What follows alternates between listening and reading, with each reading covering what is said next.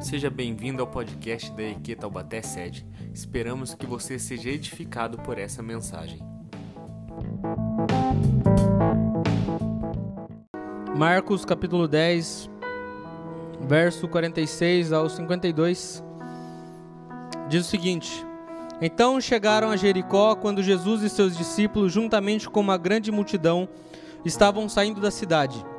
O filho de Timeu, Bartimeu, que era cego, estava sentado à beira do caminho pedindo esmolas. Quando ouviu que era Jesus de Nazaré, começou a gritar: Jesus, filho de Davi, tem misericórdia de mim. Muitos os repreendiam para que ele ficasse quieto, mas ele gritava cada vez mais: Filho de Davi, tem misericórdia de mim. Jesus parou e disse: Chamem-no. E chamaram o cego: Ânimo, levante-se ele o está chamando, lançando sua capa para o lado de um salto, pois em pé dirigiu-se a Jesus. O que você quer que eu faça? perguntou-lhe Jesus. O cego respondeu: Mestre, eu quero ver. Vá, então disse Jesus, a sua fé o curou. Imediatamente ele recuperou a visão e seguiu a Jesus pelo caminho. Pode tomar o teu assento, por favor. E eu vou pedir para você deixar sua Bíblia aberta em Marcos 10, porque a gente vai voltar em todos esses versículos que a gente leu já. Aqui nós temos uma sequência de histórias que que está acontecendo no trajeto de Jesus. Aqui Jesus ele está indo em direção a Jerusalém, é, como relata o, o verso 46, para celebrar a Páscoa. E, e, e, acontece que você vai ver que é, é, essa ideia da grande multidão já vem acompanhando Jesus. Ela não aparece aleatoriamente aqui do 46 para frente, nessa história para frente. Se você puxar um pouquinho mais para trás, se você der uma olhada com um pouco mais de carinho na, na Bíblia que está aberta aí, você vai ver que vai, a gente vai passar por aquela cena onde Jesus vai falar aquela famosa frase: Deixai vir a mim as criancinhas, porque delas é o reino dos céus. Por quê? Porque a criançada estava tentando chegar em Jesus, e aí o, os discípulos, bons diáconos, estavam tentando segurar porque era uma multidão que estava tentando chegar a Jesus.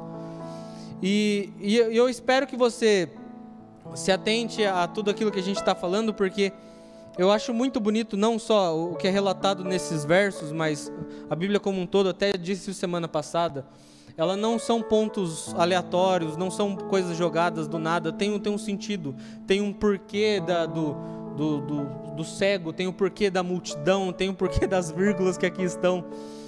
Então Jesus ele vem numa sequência de histórias, uma narrativa de fatos que estão acontecendo. A gente vai ter um pouco antes aquela historinha do jovem rico, então a gente vai ter a história das crianças e aqui a gente está Jesus com esse cego Bartimeu, Jesus com esse cara e, e, e, é, e é legal porque um pouco antes no verso 45, vai ser a primeira vez nos evangelhos que Jesus vai relatar o porquê que ele veio. Antes as pessoas sabiam que Jesus vinha, ele tinha até falado, mas vai ser a primeira vez que ele vai explicar o porquê veio, qual que é a razão dele estar aqui. Se você der uma olhada rapidinho no verso 45, diz: Pois nem mesmo o filho do homem veio para ser servido, mas para servir e dar sua vida em resgate por muitos. Jesus, antes, ele conversando com seus discípulos, com, com seus chegados, ele explica para eles o motivo do porquê ele veio. Ele falando que ele veio e, e o jeito que ele veio é, é, é para servir, para servir a nós.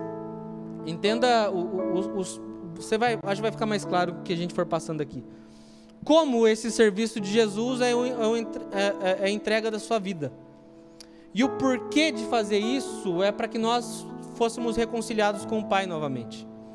Então Jesus antes ele vai estar apresentando o motivo dele como servo aqui na terra. Dele o, o propósito, esse propósito da cruz que nós fôssemos religados a Deus novamente por acesso ao sacrifício que ele que ele pagou por nós, pelos nossos pecados. Amém? Estão comigo? Amém? Então no verso 46 vai ser relatado a essa, esse caminhar da grande multidão e Jesus ali no meio ou num canto, a gente não sabe, mas é, essa grande multidão. E, e existia um costume na época que todas as vezes que um grande mestre ele se caminhava em direção a uma celebração de uma dessas festas do, do povo de Deus, do, do povo judeu, grandes pessoas se aglomeravam perto dele para nesse trajeto, nesse trajeto de caminhada, nesse trajeto de, de ir até eh, eh, essa celebração, eles fossem ensinados, eles aprendessem algo. você vai ver que esse é um método de ensino que Jesus usa várias e várias vezes. Conforme ele vai andando com seus discípulos, conforme ele vai andando com aqueles que largaram tudo para segui-lo, ou com aqueles só curiosos que estão indo, conforme ele vai andando, ele vai ensinando. E provavelmente isso estava acontecendo porque era um costume que acontecia. Quando um mestre que ele se destacava em algum lugar, ele ia em direção a algum tipo de celebração do, do, do, costume do povo de Deus, do costume do povo judeu, o povo se aglomerava para, durante esse caminhar, durante esse trajeto, aprender com ele, ter ensinamentos da, daquilo que ele iria falar. E acontece então que Jesus está saindo de Jericó e está indo em direção a Jerusalém. É mais ou menos uns 25 quilômetros de distância, uns 30 quilômetros de distância. É mais ou menos isso. A pé, dá, a pé dá um chãozinho, a pé dá umas bolhas no pé. De carro é rapidinho, mas coitado, eles não tinham carro na época. Então, é, Jesus está caminhando junto com seus discípulos e vai ser apresentado algumas figuras, desde o começo dessa história dele até essa então celebração da Páscoa, vão ser apresentadas algumas figuras. Entre essas figuras vai ser apresentada a figura da multidão, que eu já falei que ela já se fazia presente antes. Vai ser apresentada a figura dos discípulos, que também já acontecia antes, mas um, um, uma pessoa nova vai entrar nessa história. Nessa, como eu falei, se você der uma olhadinha para trás, você vê a história do jovem rico, você vê a história da, da, do reino das crianças e etc. Você vai ver que algumas dessas figuras da, dos discípulos, do, da multidão, já estão acompanhando Jesus. Mas aqui vai entrar esse fator novo, que é esse fator de Bartimeu. E, e, e, a grande pergunta é: quem que é Bartimeu? E a grande resposta é: não sei. Porque uh, o, o significado de Bartimeu é, é filho de, tanto que não sei se está assim na sua Bíblia, na minha está filho de Timeu. Porque como ele era um cego de nascença, ele não tinha direito a ter nome. Diferentemente de nós, que assim que nascemos, nós recebemos o nome do nosso pai, da nossa mãe, ou algum outro que tenta se filtrar e colocar o nome aí no meio da família.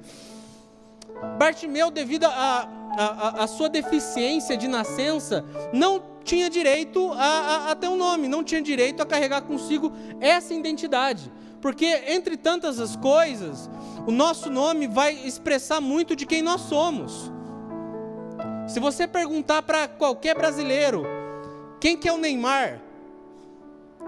Dependendo do, do, do, Aqui eu peguei um nome que é bem conhecido, dependendo da pessoa, ela, ela, vai falar alguma característica, se ela gosta muito ou se ela não gosta nada dele, mas todos eles vão saber identificar quem que é essa pessoa, por mais que seja de maneira muito superficial, porque no nosso nome está atrelado juntamente com isso essas características de quem somos.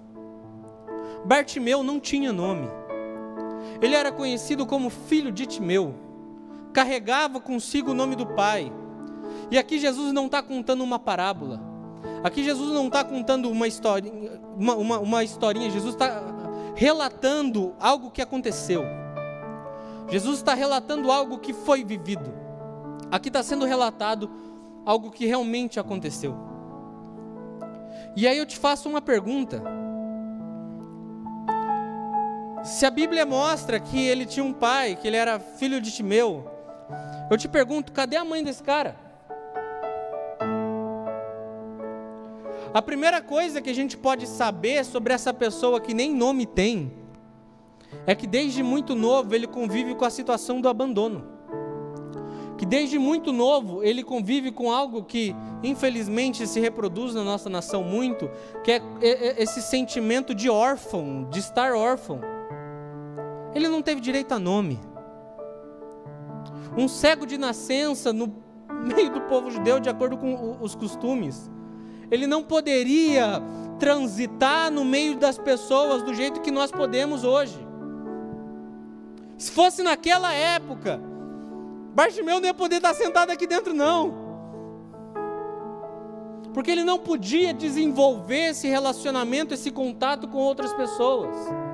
Desde pequeno foi à margem da sociedade. Desde pequeno foi esquecido devido à sua deficiência, devido ao, ao problema, ao mal que o atingiu desde que nasceu. Mas então nós temos um homem que desde muito novo experimenta uma coisa, que é o abandono. que desde muito novo experimenta uma coisa, que é a orfandade. E isso parece que é, é algo muito longe, mas é, carinhosamente eu posso dizer, em algum momento todos nós fomos Bartimeu. Em algum momento eu fui Bartimeu, em algum momento você foi Bartimeu também. Algum momento nós vivemos com esse sentimento ou, ou isso caiu sobre nós de por mais que tenhamos tantas pessoas, pai, mãe, não sei o, o, o tipo de família que você tem ou deixa de ter, mas por diversas vezes esse sentimento de abandono parece que ele ele ronda os corações. Eu lembro de uma história que eu vivi quando quando eu morei em Porto, quando morei no Rio Grande do Sul. Todas as quintas-feiras nós fazíamos ações evangelísticas e essa é real, nas quebradas de Porto Alegre. Aquele lugar que só, você só vai ver a polícia passando e rápido. Então a gente ia nesses lugares da hora. E lá nós tínhamos tempo, tenta, tentávamos ter tempo de qualidade com mendigos, com prostitutas e com travestis. E foi esse trabalho por um ano e meio. Graças a Deus teve frutos lindos. Mas houveram algumas histórias que me marcaram para sempre. Dentre essas histórias, eu lembro de uma vez que um, um travesti veio conversar com a gente. E ele veio puxar assunto. E começou a relatar do, do, da, da sua história de adolescência. Começou a relatar de algumas coisas que tinha vivido. E ele vira pra gente e fala assim: Ah, eu sou crente também. Aí cê, na hora você dá aquela julgada, né? Você fala, então, né? E, e, e aí começa a relatar a história dele falando assim: não, o que eu quero dizer é o seguinte: eu sou filho de pastor, nascido criado na igreja. Só que quando novo, um, um presbítero da igreja abusou de mim sexualmente. E eu contei ao meu pai, contei à minha mãe, para tomarem algum tipo de atitude, e o que eles fizeram foi me expulsar de casa. Desde então eu me revoltei e falei: Nessa, na igreja eu não piso nunca mais. Nesse lugar eu não piso nunca mais. Mas essa história, que é bem da trágica, ela relata, talvez num, num extremo, uma experiência de alguém que viveu esse abandono estando dentro da igreja, tendo pais cristãos. Mostrando que todos nós, em algum momento, provavelmente vamos passar por esse sentimento de, de ser abandonados. Por isso, quando eu olho para essa história, eu falo, eu já fui muito Bartimeu já. Dentro da igreja, com o ministério, com todas essas coisas, e me senti abandonado, me senti, já fui Bartimeu.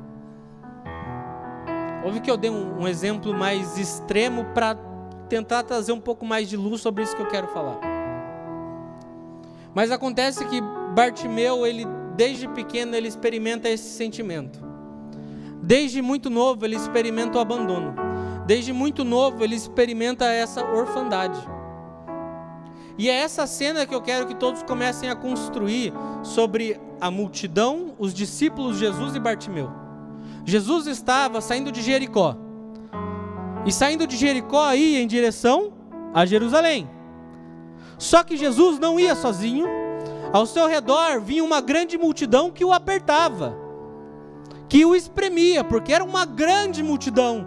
Quando a Bíblia diz grande multidão, imagina muita gente. Dentre essa grande multidão, nós tínhamos os discípulos de Jesus. E no meio da história aparece um homem à beira do caminho. Aparece alguém à beira da estrada que é Bartimeu. Que nós não sabemos na realidade tudo aquilo que viveu, tudo aquilo que sofreu. Nós temos apenas um, um, um flash da sua história. Ao falar de quem ele era filho, não relata quem que era sua mãe, não relata toda a sua história, mas por saber da, da, sua deficiência de nascença, já sabemos que desde pequeno ele está abandonado ali mendigando pão.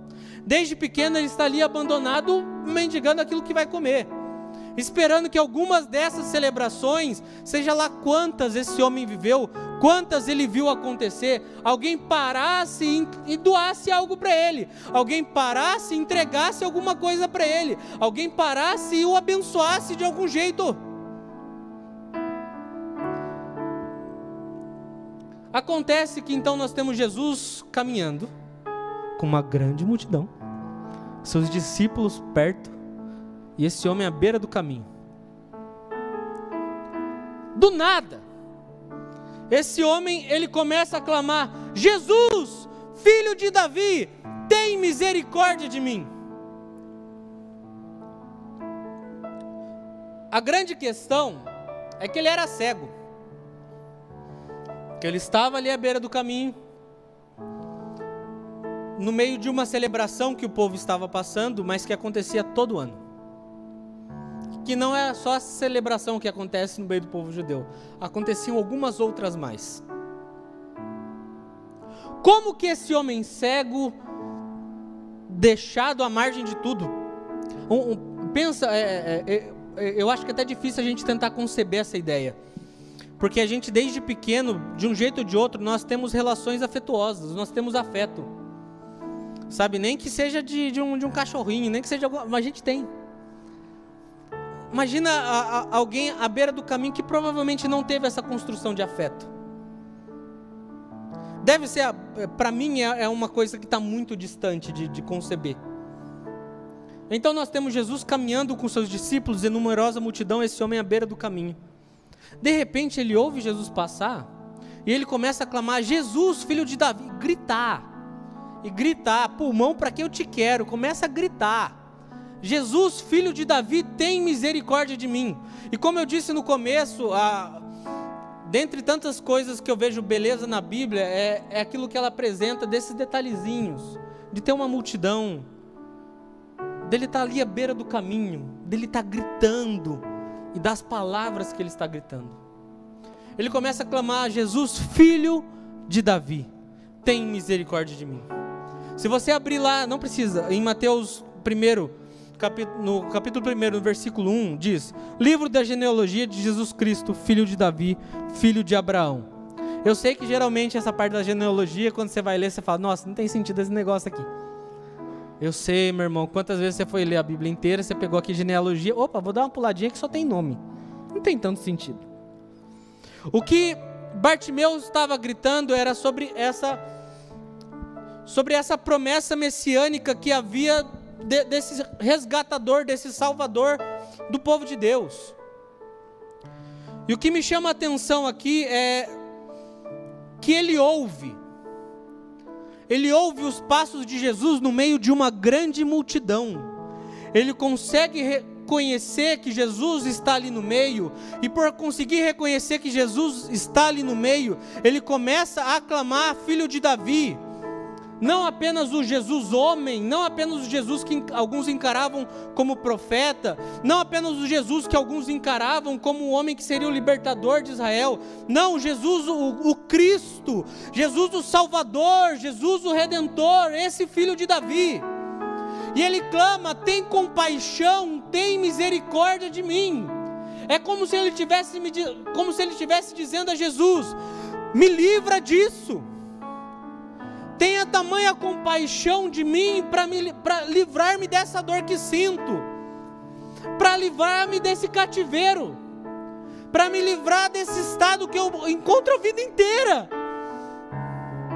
Para tudo se for preciso, mas tem um minuto da, da, da sua atenção para mim. Mas uma numerosa multidão acompanhava Jesus. E eu já falei isso várias vezes, eu sei mas para que você consiga visualizar. Se todos nós que estamos aqui reunidos batêssemos o pé ao mesmo tempo, eu escolhesse aleatoriamente uma pessoa, eu falasse assim, eu quero que você bata o pé diferente. E eu perguntasse para essa pessoa, escolhesse uma pessoa daqui da frente, lá atrás perguntasse, você sabe quem foi que bateu o pé diferente? Provavelmente não iria saber. Porque seriam apenas batidas de pé. Meu irmão, para você conseguir discernir a batida do pé de uma pessoa, é um negócio que não é fácil, não. Eu nem sei se é possível. Só assim, nossa, já peguei o ritmo, já peguei o BPM da batida do pé dos meus pais. Agora tô certinho. Põe um metrônomo aqui, ele bate nesse tempo aqui, eu sei como é que é. O que faz um homem que está a vida inteira à margem não só da sociedade, mas à margem de sentimentos, à margem de relacionamentos, o que faz um homem que a vida inteira não experimenta o, o poder estar próximo de alguém, poder ter comunhão com alguém. O que aconteceu? O que, que aconteceu nesse momento da história? Que esse homem cego que pedia o pão, que pedia uma ajuda, para e ao invés de pedir e mendigar o pão, começa a clamar: Filho de Davi, tem misericórdia de mim. Que, que aconteceu no meio dessa história? Que ele ouviu que no meio daquela multidão alguém caminhava diferente. O que aconteceu no meio dessa jornada? Que no meio da multidão ele reconheceu que era que aqueles eram os passos de Jesus. Tá dando chadeira aí. Dá ajuda para nós. Mas o que aconteceu de diferente? O que, que esse homem ouviu? E meu querido, de coração, é, o motivo do grito dele, o motivo do, da, da expressão do, da alma dele, de dizer: Filho de Davi, tem misericórdia de mim. É porque no meio daquela multidão ele conseguiu reconhecer que existia alguém que o próprio pisar dele, o próprio caminhar dele era diferente.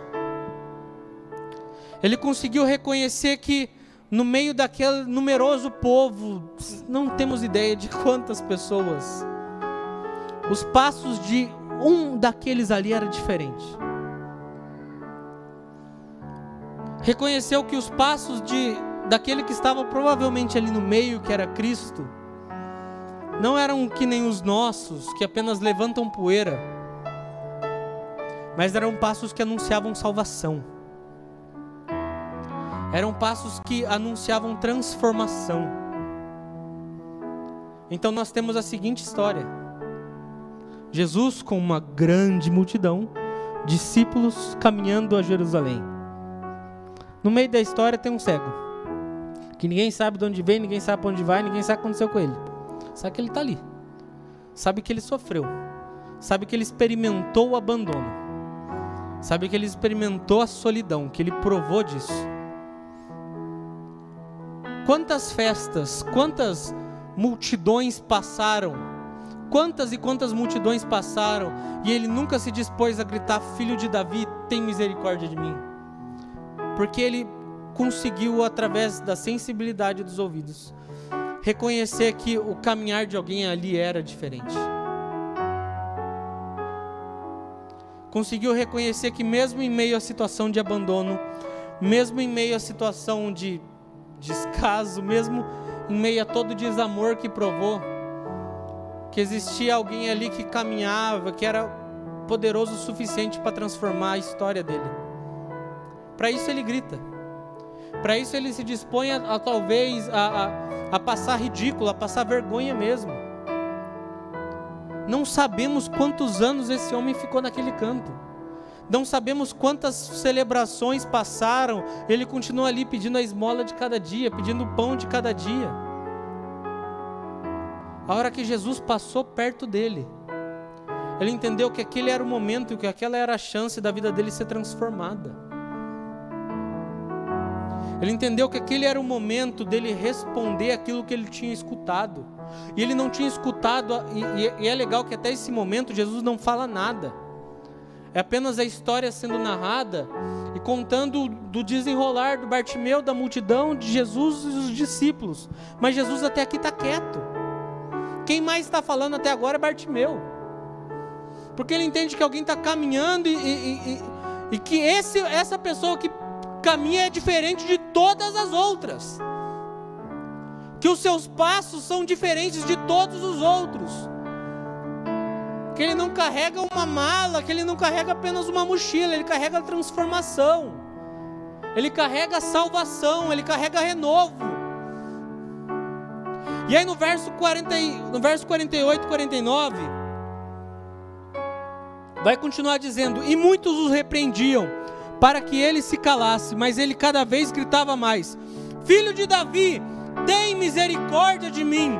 Parou Jesus e disse: Chamai-o. Chamaram então o cego, dizendo-lhe: Tem bom ânimo, levanta, ele te chama.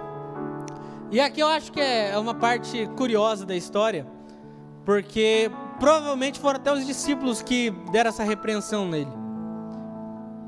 Porque a multidão está passando, Jesus ali no meio, ele reconhece que alguém caminha diferente. Que alguém ali naquele ambiente, alguém ali naquele lugar não é igual aos outros.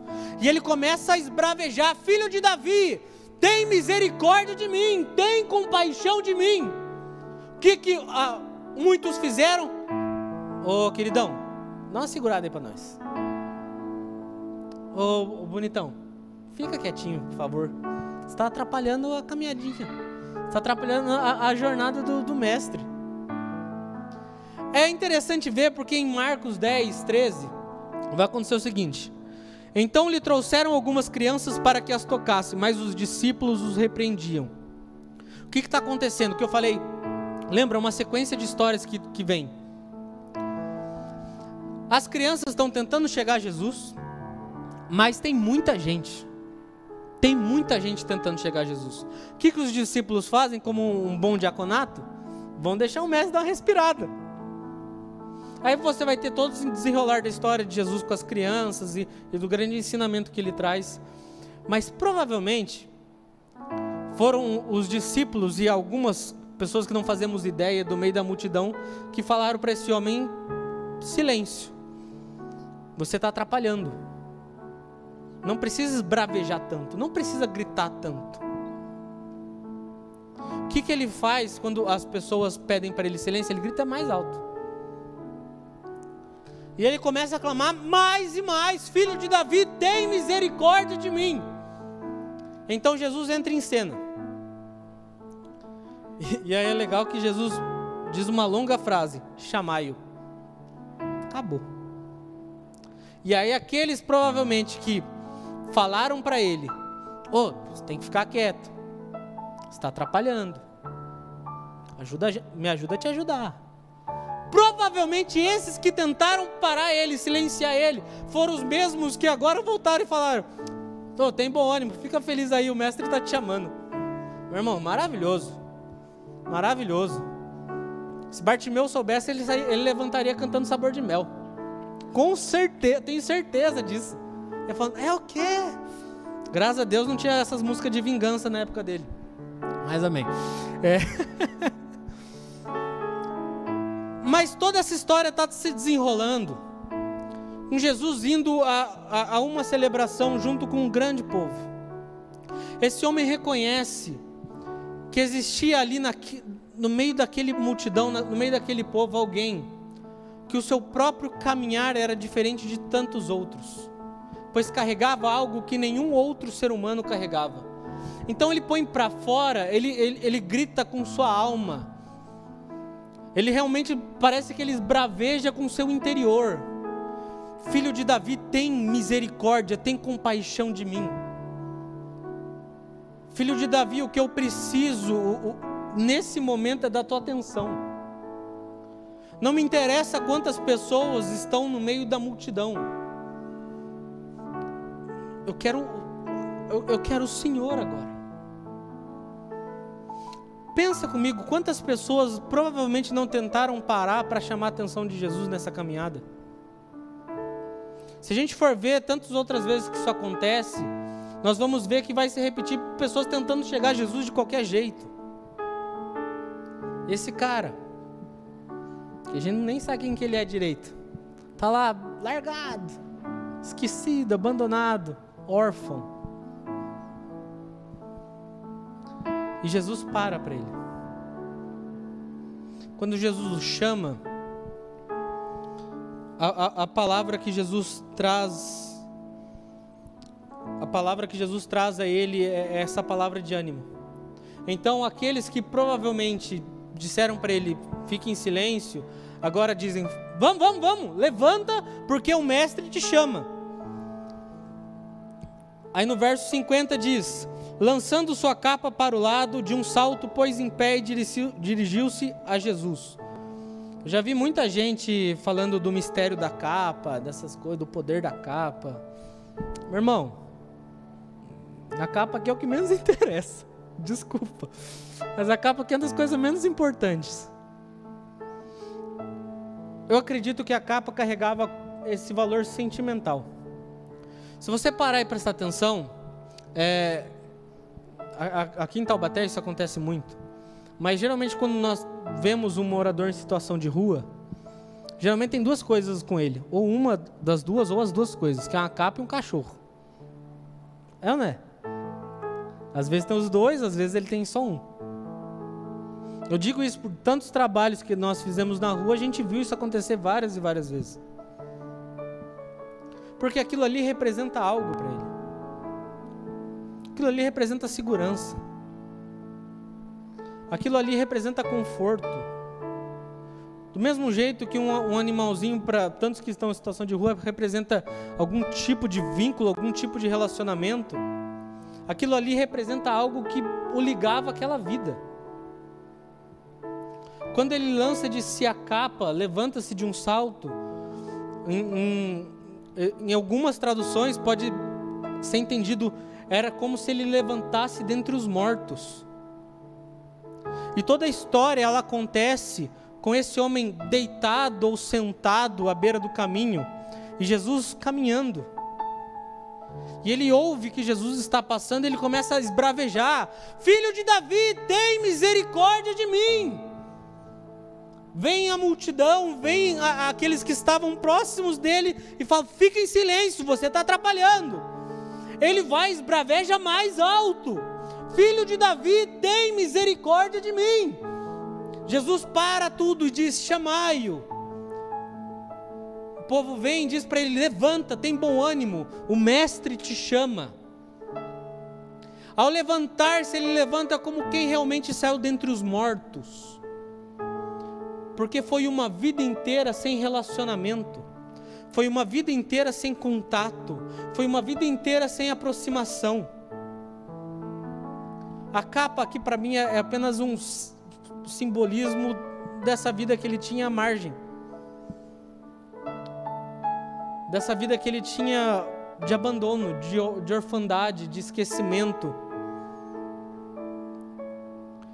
E quando ele levanta, ele, ele, ele vai ao encontro de Jesus. Jesus pergunta para eles: Que queres que eu te faça? Ele responde: Mestre, eu quero ver. E, e eu acho legal o senso de humor de Jesus. Porque você está no meio de muita gente. Aí tem um cara gritando. Todo mundo está vendo, todo mundo está ouvindo esse cara gritando. Ele começa a gritar tão alto que incomoda todo mundo. O que, que o povo vai fazer? Vão dar um silêncio nele. Nesse momento, Jesus intervém e vai, traz ele para perto. Ele se levanta, cego de nascença. Jesus pergunta para ele: O que, que você quer? E como eu falei já duas vezes, eu acho bonito esses detalhes que são explícitos na Bíblia. Ele fala: Mestre, eu quero ver. Mas a palavra aqui direcionada a Jesus sobre mestre é uma que vai aparecer apenas duas vezes na Bíblia. Jesus, ele é chamado de mestre, é chamado de o grande mestre, de rabi, algumas outras vezes na palavra de Deus. Mas a palavra em si usada aqui, ela aparece duas vezes. Uma palavra chamada Rabone, que ela vai aparecer de novo no texto de João, no capítulo 20, no verso 16, que diz o seguinte: Disse-lhe Jesus, Maria. Ela voltando-se lhe disse em hebraico, Rabone, entre parênteses, que quer dizer mestre, ou meu mestre. A diferença dessa palavra para tantas as outras que ela traz mais um senso de pertencimento. Aqui em João 20 é, tá aquele burburinho de Jesus ressuscitou, Jesus não ressuscitou, tá, tá, tá correndo essa notícia aí, o pessoal não sabe se é verdade, e alguns se encontram em desespero por não saberem o que está acontecendo. De repente, Maria Madalena ouve de Jesus. Maria. Ela só ouviu isso. Jesus objetiva de novo. Ela se virando diz para ele: Meu mestre. Isso tem total sentido com a vida de Bartimeu. Pense em quem era Maria antes de Jesus. Pense em qual foi o tamanho do benefício na vida de Maria depois que ela foi encontrada por Cristo. Maria esteve a uma pedra da morte. Maria Madalena esteve a uma pedra de morrer. Jesus intervém, tem aquele belíssimo diálogo com todos lá, de quem não tem pecado, e a história que todo mundo sabe. Jesus vai, confronta Maria também, dizendo: Agora você vai, não peques mais. Ela começa a entrar nessa multidão de pessoas que seguiam a Jesus também. Agora pensa comigo. Você está uma pedra da morte. Uma pedra. Era só o primeiro sem noção tacar que ia, chover. Né? Porque é, é, é, impressionante. Parece que quando estamos no meio do coletivo, nos tornamos mais infantis. Essa multidão faz, todos fazem. Né? Você nunca vai ver um black bloc agindo, black bloc agindo sozinho. Vai ver sempre em grupo. Porque na, na multidão existe infantilidade. Então age como todos. Jesus chama para o individual eles. Porque é no individual que existe maturidade. É no individual que existe crescimento. Jesus não, não nos trata como multidão. Jesus não nos olha como multidão. A beleza da palavra é que Jesus nos chama pelo nome. Para que nós não sejamos apenas aqueles que estão espremendo ou tentando chegar, mas para que algo aconteça nesse relacionamento. Acontece que Maria foi transformada por Jesus. Se Jesus não tivesse entrado naquele momento, provavelmente ela nem viva estaria. E agora aquele homem que transformou a vida dela do, do avesso, que agora ela vive de verdade, agora ele se foi. Imagina a mente dessa mulher. Foi aquele homem que me salvou. Em todos os sentidos possíveis. Me salvou da morte, me salvou do inferno. Foi aquele homem. E agora onde ele está? Quando Jesus aparece diz para ela Maria, e ela responde, do mesmo jeito que Bartimeu responde, essa sensação de pertencimento de quem foi encontrado. Tu não és apenas o mestre, tu és o meu mestre. Não és apenas Senhor, tu és meu Senhor. Não sou mais multidão. Meu nome não é mais multidão. Sou filho. Aquele que antes viveu uma vida inteira debaixo de um, de um, de um, de um paradigma de orfandade, de abandono, de solidão Agora ele chama Cristo a partir do pertencimento, dizendo: Meu mestre, eu quero ver. Salmo 68, no verso 5 e no verso 6, a parte A diz o seguinte: Pai dos órfãos e juiz das viúvas é Deus em sua santa morada. Deus faz com que o solitário more em família. Pai dos órfãos e juiz das viúvas é Deus em sua santa morada. Faz com que o solitário more ou habite em família. Cristo, nosso Deus, Ele é aquele que parou toda aquela multidão para pegar aquele órfão, para pegar aquele que estava solitário e enxertá-lo numa família. Que a partir de Cristo existe pertencimento que a partir de Cristo todo o trauma, tudo, todo aquele abandono, toda aquela solidão já não guia mais a vida.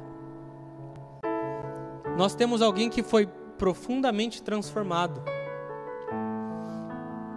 Nós temos alguém que foi profundamente tocado.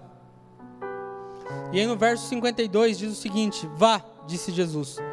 A sua fé o curou. Imediatamente ele recuperou a visão e seguiu a Jesus pelo caminho. Eu acho bonito porque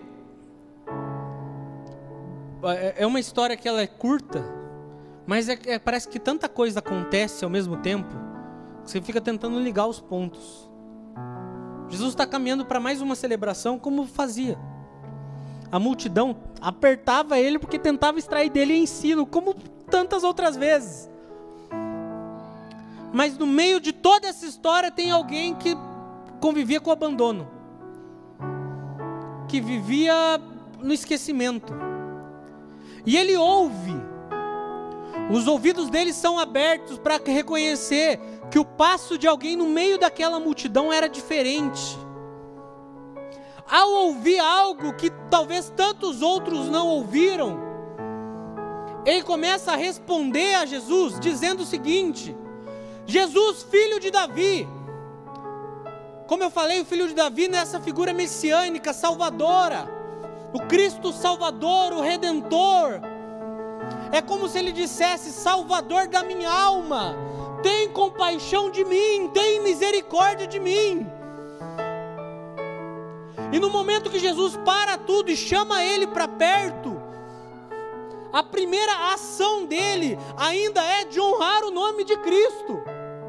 Ele não chega pedindo bênçãos, ele não chega pedindo bens, ele não começa pedindo pela visão dele. Jesus faz uma pergunta, que, uma pergunta que todo mundo sabia a resposta. Mas por que ele pergunta? Porque esse homem teve mais uma chance de continuar honrando a Cristo. Quantos no meio da multidão tentavam apertar, espremer Jesus? para retirar dele algum tipo de virtude, para retirar dele algum tipo de benefício.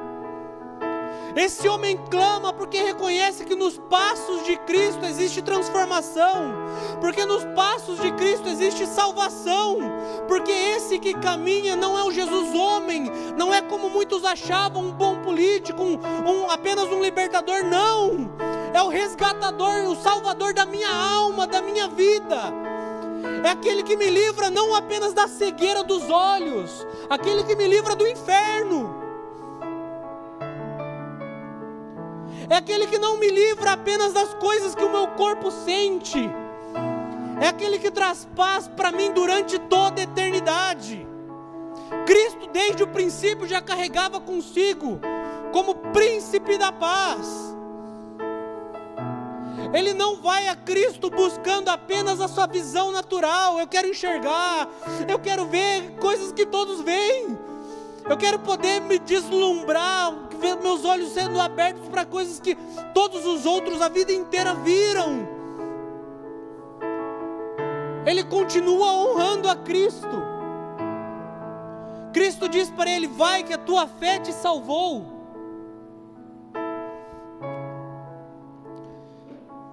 E é bonito porque em Efésios 2 diz o seguinte: Pois é pela graça que sois salvos por meio da fé.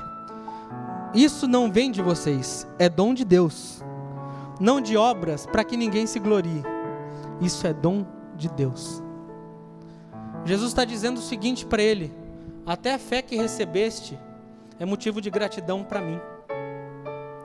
Até a fé, até o benefício que ganhaste é motivo para você ser mais grato diferente de tantos outros, esse homem agora enxerga e ele continua seguindo Jesus. Ele continua com essa, podemos dizer, com essa companhia de Cristo. Porque Pai dos órfãos é o nosso Deus, juiz das viúvas na sua santa morada, faz com que o solitário viva em família. Agora vamos recapitular tudo aquilo que a gente falou. Jesus indo de Jericó para Jerusalém com uma grande multidão. Os discípulos apertando, o povo tentando extrair dele ensinamentos, o povo tentando extrair qualquer coisa dele. No meio do caminho tem um homem que a vida inteira conviveu com o abandono. No meio da jornada tem um homem que a vida inteira conviveu com a solidão, conviveu com a orfandade. Ele reconhece que naqueles passos, os passos desse homem são diferentes de todos os outros que passaram por sabe-se lá Deus quantos anos naquele caminho. E ele começa a esbravejar, a alma dele começa a gritar, ele começa a pôr para fora. É o clamor do coração dele: Jesus, Cristo, filho de Davi, tem compaixão, tem misericórdia de mim. A história acontece que ele é, tentam calar ele, ele começa a gritar cada vez mais. Até que Jesus para e chama ele. Quando Jesus o questiona, o que, que queres que eu te faça? O que, que você quer? Por que, que você está parando tudo isso aqui? Por que, que você está parando todo mundo? A primeira coisa que ele faz é meu mestre. Meu. Porque pai dos órfãos é o nosso Deus. Faz com que o solitário agora viva em família. Cristo olha para esse homem e não tira ele da rua apenas. A história dele é transformada a tal ponto que esse homem que nunca antes conviveu, provavelmente que nunca antes se relacionou com ninguém, agora vai com essa companhia de Jesus em direção a uma celebração de uma festa. Um homem que provavelmente nunca experimentou de amor, de vínculos afetivos, que provavelmente experimentou, assim como uma historinha rápida que eu contei no começo, de traumas apenas. E que os traumas foram guiando a vida. Agora Jesus para por ele. Agora Jesus para para ouvir ele. E, e, e, quando isso acontece, a vida dele é transformada a tal ponto que aquele homem que antes não tinha acesso a outros, que não podia, agora ele está no meio do, da multidão. Mas o nome dele não é multidão. Nós podemos passar a nossa vida inteira na igreja. Podemos passar adolescência, juventude, fase adulta, velhice, toda ela na igreja, sendo apenas multidão. Achando que estamos indo para mais uma celebração, achando que estamos conseguindo chegar a Jesus e somos apenas multidão. Mas houve alguém no meio do caminho que escutou os passos de Cristo que ouviu aquilo que ninguém mais tinha escutado. Por ouvir aquilo que mais ninguém tinha escutado, fez com que Jesus parasse. Porque quando ele começa a esbravejar, quando ele começa a pôr para fora esse, esse grito da alma, dizendo: A minha alma precisa de ti, a minha alma precisa do meu Salvador. Bem, coisas dessa terra, ok. Mas para quem a vida inteira não teve nada, Agora ele tem a, só o Senhor do universo parado para atenção, para dar atenção a ele. Você percebe o, o, o quão o, o, o, quão grandiosa, é, é, é, o quão grandioso é esse momento. Jesus diz a ele: Vai, a tua fé te salvou, pode seguir seu caminho. Ele decide seguir a Jesus, demonstrando gratidão demonstrando não só gratidão, mas lealdade a Cristo. O encontro acontece a partir de uma necessidade dele. Mas o tipo de resposta que ele dá à presença de Cristo, à presença de Jesus, transforma a história dele como de antes órfão, agora discípulo. Antes abandonado, agora seguidor de Cristo de coração, de coração mesmo. A partir do momento que Cristo para para conversar com esse homem, que Cristo para para dar atenção para ele, eu acredito que para ele vale, mesmo se ele não tivesse sido curado da visão, ele ia continuar tranquilo.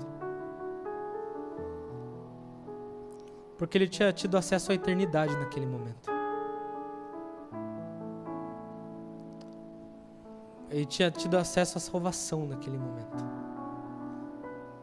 Ele tinha tido acesso à transformação naquele momento. E aí pouco importa se você vê muito ou se vê pouco. Se tem muita ou pouca, meu, tanto importa. Porque a eternidade ele já tinha garantido. Jesus faz algo que só nele nós conseguimos fazer enquanto seres humanos, que é devolver dignidade para Bartimeu. Esse homem passou a vida inteira vivendo de maneira indigna a vida inteira sendo chutado, sendo esquecido, vivendo à margem. Para que Jesus, a gente não sabe nem quantas horas, quanto tempo durou isso aqui. Talvez foi 30 minutos, não, não tem ideia. Para que Jesus, numa questão de tempo, entregasse para ele tudo aquilo que ele nunca recebeu.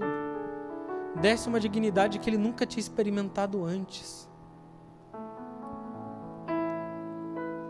Nós precisamos aprender que, mesmo no meio da multidão, nós devemos buscar sermos sensíveis a Cristo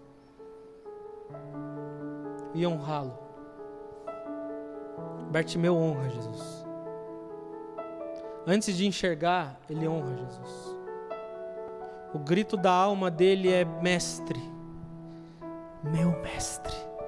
Aquele antes que não podia chamar ninguém de seu, agora pode falar para Cristo, meu. Do mesmo jeito que quando Cristo aparece para Maria Madalena e fala, Maria, talvez uma simples palavra, mas que trouxe a ela é, é, é, é, essa descarga de, de sentimentos, de emoções, de pensamentos, de memórias, de que não estou mais sozinha, não estou mais abandonada. Ele continua comigo. O mesmo que me livrou da morte, o mesmo que me livrou do inferno, continua comigo. Nós não podemos perder a nossa sensibilidade de saber para onde Jesus está indo. Não podemos perder a, a sensibilidade de buscar ouvir os passos de Cristo. É bonito porque Bartimeu se move por aquilo que ele ouviu, não por aquilo que ele via, porque ele não conseguia ver. A fé vem pelo e ouvir. Bartimeu nos ensina que se você quer aprender a se mover sendo cego ou não, trabalhe a sua fé. Trabalhe a sua fé. Porque quando Cristo passar, porque quando Cristo se apresentar, a sua história vai ser transformada. Como eu disse algumas outras vezes, tudo que nós precisamos é apenas de um encontro. Tudo que nós precisamos é apenas de um momento que Cristo pare e fala: Tu não é mais multidão. Cristo pare tudo e fala: Tu não é mais multidão, não. Não interessa quantos traumas viveu, não interessa que tipo de abandono viveu, não interessa o, o desamor que experimentou. Jesus que encontra Bartimeu em apenas um encontro consegue pegar todos esses traumas e deixar à margem do caminho para que ele continuasse caminhando que fique junto com a sua capa. Que fique aí junto com esse negócio que você carregou durante tanto tempo. Que o que, o que aquece você agora não é mais uma capa, não é mais uma coberta. Mas é a certeza e a convicção de que você foi encontrado por Cristo. Queria te convidar a se colocar em pé nesse momento.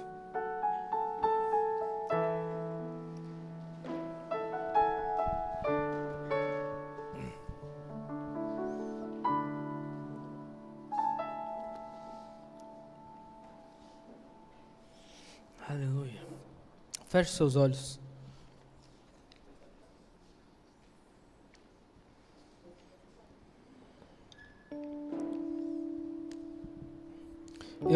Sei.